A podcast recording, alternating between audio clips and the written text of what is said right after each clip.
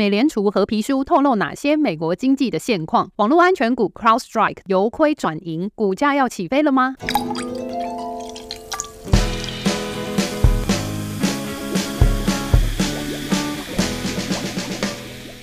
各位投资韭菜，你们好，欢迎收听周三居酒屋，我是 Cindy。今天的节目会从上周美国公布的经济褐皮书来看看美国经济的现况，还有上周澳洲央行还有加拿大央行都选择不加息，他们对于各自国家的经济又是怎么看的？然后个股财报的话，想要分享客户管理系统 Salesforce 以及网络安全公司 CrowdStrike 的财报。节目开始前，还是要提醒各位注意交易的风险。本节目仅提供一般建议，并未考量您的财务规划。在交易前，请务必充分了解你所涉及的风险。那我们就开始今天的节目吧。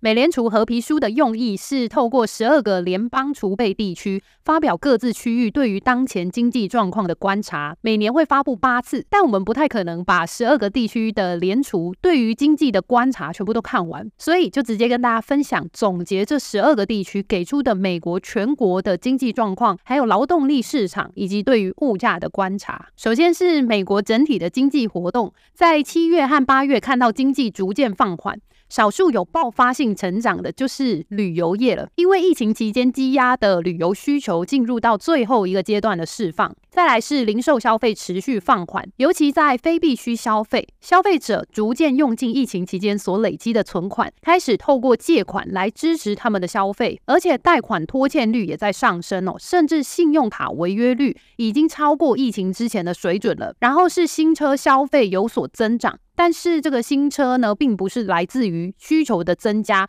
而是供应链的改善，汽车库存更充足，所以消费者订车到拿车的时间缩短了。不过，相对于供给充足的汽车，房地产市场却呈现供给不足，没人想要卖房哦。之所以会出现房屋建设低迷啊，主要是因为更高的融资成本，还有更贵的保险费用所造成的。再来是就业市场的部分哦，美联储观察到工作机会在减少当中，而且招聘的速度放缓，离职率降到疫情之前的水平。就代表说，现在工作不好找，所以员工不敢轻易的离职，尤其在制造业还有交通运输业是更为明显的。工资增速在上半年仍然是超预期，不过很多用人单位都表示，下半年将出现转折，工资增速在下半年可能会出现放缓的迹象。企业经营面临的挑战呢，就是成本不断在上涨，但是没有办法把这个上涨的成本转嫁给消费者，所以就造成企业的盈利能力开始下降。上周除了这一份褐皮书之外啊，美国这里其实没有公布太多重磅的经济消息，不过在本周呢，却是有非常重要的通膨数据。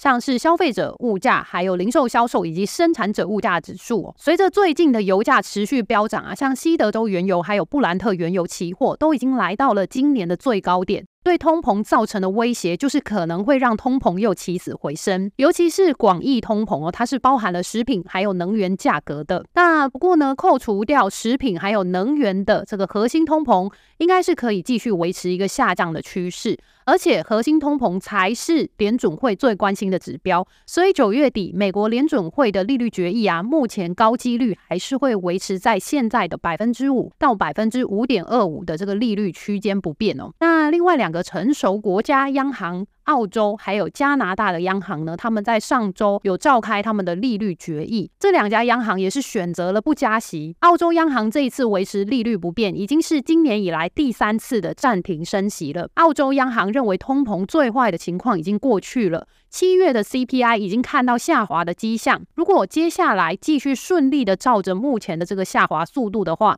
那到二零二五年底就可以回到合理的百分之二到百分之三的这个通膨区间。而加加拿大央行呢，也是认为目前的货币政策紧缩的程度呢，已经达到足以去抑制通膨的效果，而且过去升息的效应啊，还在实体经济当中传导着，觉得目前的这个货币政策呢，已经有足够的限制性，让价格可以恢复稳定。定，所以澳洲还有加拿大两个成熟经济体的央行可能都已经结束各自的升息周期了。不过这周还有欧洲的利率决议，因为德国受到中国的景气下行影响了他们的贸易活动，就让德国的制造业 PMI 连续两个月跌到只剩下三十几的这个历史新低哦。一般这个 PMI 的数据呢，我们用五十作为一个荣枯线的标准哦，在五十以上就是比较偏向景气繁荣，然后五十以下的话就是景气相对比较低迷。那在七八两个月呢，德国的制造业 PMI 只剩下三十八跟三十九哦，就让市场对于欧元区的经济前景在成熟国家当中是呈现一个最悲观的态度。不过也因为经济下行的风险比较大，欧洲央行就怕继续升息的话会让经济更恶化，所以本周欧洲央行的利率决议再继续加息的这个几率应该是不太高的。目前在成熟货币对上美元的关系当中，就属澳元对美元是最疲弱的。想要把握短期做空澳美货币对的机会，就不要错过周三居酒屋专属的开户连结，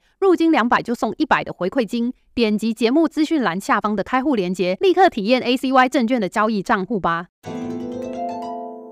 在八月的最后几个交易日，有几家重要的公司财报，想要在今天的节目当中跟各位听众朋友们分享。首先，第一家是 Salesforce。它是客户关系管理系统的服务商，美股代号是 CRM。客户管理系统呢，是企业用来跟现有客户以及潜在客户关系互动的一套管理系统。借由这套系统，企业可以透过官网、邮件，还有各种行销活动，用各种管道来收集客户的相关资料，也可以借由客户管理系统更了解目标潜在客户，而且更好的满足客户的需求。客户管理系统的英文缩写也是 CRM，然后 Salesforce 的美股代代号也是 CRM，所以你就可以知道 Salesforce 在客户关系管理系统的地位是有多么的崇高。Salesforce 第二季的财报啊，营收成长百分之十一，其实是今年以来第一次降到只剩下十几个百分点的成长速度。对比过去动辄百分之二十以上的成长速度啊，目前的营收增速确实是还在放缓当中。不过公司透过裁员、降低福利，还有销售团队重组，试图从成本这部分来省钱哦，所以。第二季的获利表现是蛮不错的，也因为获利还不错，手上的现金就变得更充足，也会继续进行股票回购。软体服务公司很重要的财务指标是剩余履约价值哦，就代表公司已经跟客户签订的合约里面，未来有可能会认列为营收的金额。虽然比起去年同期这个金额是有所下滑的，但最近几个季度都维持在稳定的水准。管理层认为，接下来在 AI 的带动下，可以让剩余履约价值重新。回到过去强劲的成长速度。Salesforce 最有名的两项产品，应该就是 Tableau 还有 Slack。Tableau 是提供强大的视觉化图表，Slack 则是提供给企业的云端即时通讯服务。这些软体服务的营收啊，持续在加速的正成长。如果用地区来划分营收的话，亚太市场呢是有高达百分之二十的成长，是 Salesforce 全球布局当中表现最亮眼的。不过目前还看不到太多有 AI。该贡献的营收，尤其现在整个经济大环境还不是太乐观，企业不会花那么多钱在 CRM 的系统上。不过，人工智能和 CRM 系统的结合啊，绝对是下个阶段公司发展的重点。目前公司已经有推出 AI Cloud，是结合多个数据源的客户关系管理系统。他们也有一套 AI 大型语言模型爱因斯坦。开发这一套结合人工智能的系统啊，就让 Salesforce 花了大笔的研发支出，所以他们决定要调涨售价，而且调涨的幅度高达百分之九，从今年八月开始就涨价。这个调涨的幅度呢，其实真的是不少哦。涨价对公司来说当然是好事，不过同时呢，也是要担心说客户会不会因此跳槽，然后改去用别家类似的产品。所以这个部分呢，就是之后在看 Salesforce 财报的时候，我们要去关注的重点。对于下一季或是全年的财务预测啊，公司都是给出了百分之十一的营收成长。其实就跟第二季的表现差不多。未来的亮点当然还是在于 AI 要如何放大 Salesforce 原本各项产品的优势。从股价表现来看的话，今年以来 Salesforce 上涨将近七成，而且在八月份的下跌呢，也是有守在一百日均线的支撑上方哦。公司在九月十二日到十四日会举行投资者日 Dreamforce，介绍更多产品还有应用。看看能不能让公司的股价在九月份低迷的美股当中有更好的表现。以估值的角度来看呢、考量未来的成长性，目前 Salesforce 的股价并不算太贵，而且八月美股大盘集体下跌的时候，Salesforce 的股价呢也是有扛住下跌的压力。如果是比较激进，然后风险承受度比较高的投资者呢，就可以关注接下来股价是不是有突破前高两百三十五到两百三十八美元的跟随做多机会。那如果是比较稳健的投资者，就可以关注股价是不是有回踩五十日均线之后，然后站稳向上的表现，作为进场布局的时机。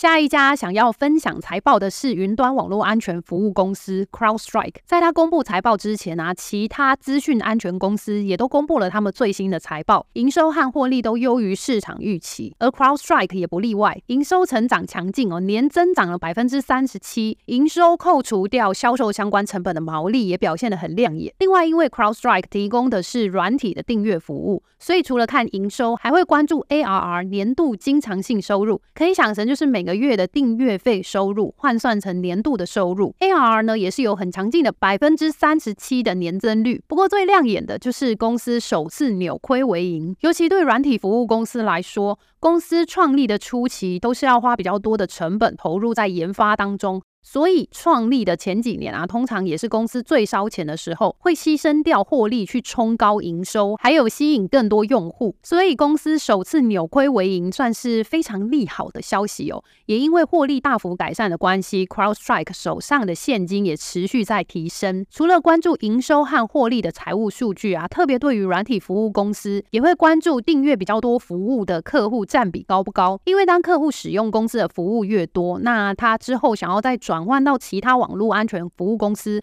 所要付出的成本就越高。也就是说，客户的粘着性就会越高。这一季订阅 CrowdStrike 超过五个以上模组的客户呢，就高达了六成，甚至还有订阅超过八个以上模组的客户哦，比一年之前成长了超过八成哦。所以就可以看出他们的客户是蛮忠诚的，也代表说公司所提供的网络安全服务是很具有竞争优势的。这个竞争优势呢，也就是巴菲特投资的时候最关注的护城河。强劲的财报和竞争优势，也让 CrowdStrike 提高下一季的。的营收指引，未来的成长潜力呢，当然也有很大一部分是要靠 AI 的加持。目前 CrowdStrike 已经有推出采用 AI 的安全分析师，可以帮企业更自动化找出资讯安全的漏洞。AI 的发展本来就会带动更多网络安全的需求，然后 CrowdStrike 还可以应用 AI 来增强他们的网络安全服务，就有一种锦上添花的感觉。以估值的角度来看呢，啊，CrowStrike 目前的价格和它的成长速度相比，还是蛮匹配的，也就是说。说它的价格还是在一个合理的估值，不过稍微让人担心的就是二零二三年的这个营收成长率预估是有百分之三十七的一个成长，但是从二零二四年开始啊，预估的营收成长率就只剩下百分之二十五到百分之三十了。所以如果接下来的这个成长率呢是有所放缓的话，那股价可能就会有过高的疑虑。不过以股价形态来说呢，五月的价格啊是有一个比较明显的突破，不过进入到六月的时候呢，股价就开始进入一个区间盘整了。中终于在这一次扭亏为盈的利好财报带领之下，在上周出现了突破前高的形态。接下来投资者呢，就是可以去关注一下它的股价能不能够继续撑在一百六十二到一百六十七美元这个区间不跌破。那我就会觉得，哎，那它这样子的投资胜率就会有所提升。尤其最近美股大盘的投资情绪是比较悲观的。如果说 CrowdStrike 再跌回一百六十美元下方的话，那很有可能又会像六月到八月这一段盘整区间一样，股价继续进入一个休息整理的状态。以上就是本集周三居酒屋的内容了。美股九月以来啊，好像真的被下了魔咒一样，几乎每天都在下跌。不过我们还是可以透过做空指数，或者是在股价回调的时候，趁机布局一些优质的个股，来避开这一段市场情绪低迷的时刻。欢迎各位在下方留言跟我们讨论你的投资想法还有观点，或者是想要许愿听哪一家公司的财报。或者呢，是最近很热门的一些财经议题的话，都可以留言跟我们分享。Cindy 在每周三晚上会有线上的趋势投资讲座，不想错过当周最及时的投资机会，那就赶快点击下方链接，手刀报名参加。喜欢我们的节目，请务必按赞、订阅、分享，每周带你掌握最新财经时事和投资机会。周三居酒屋，我们下周见了，拜拜。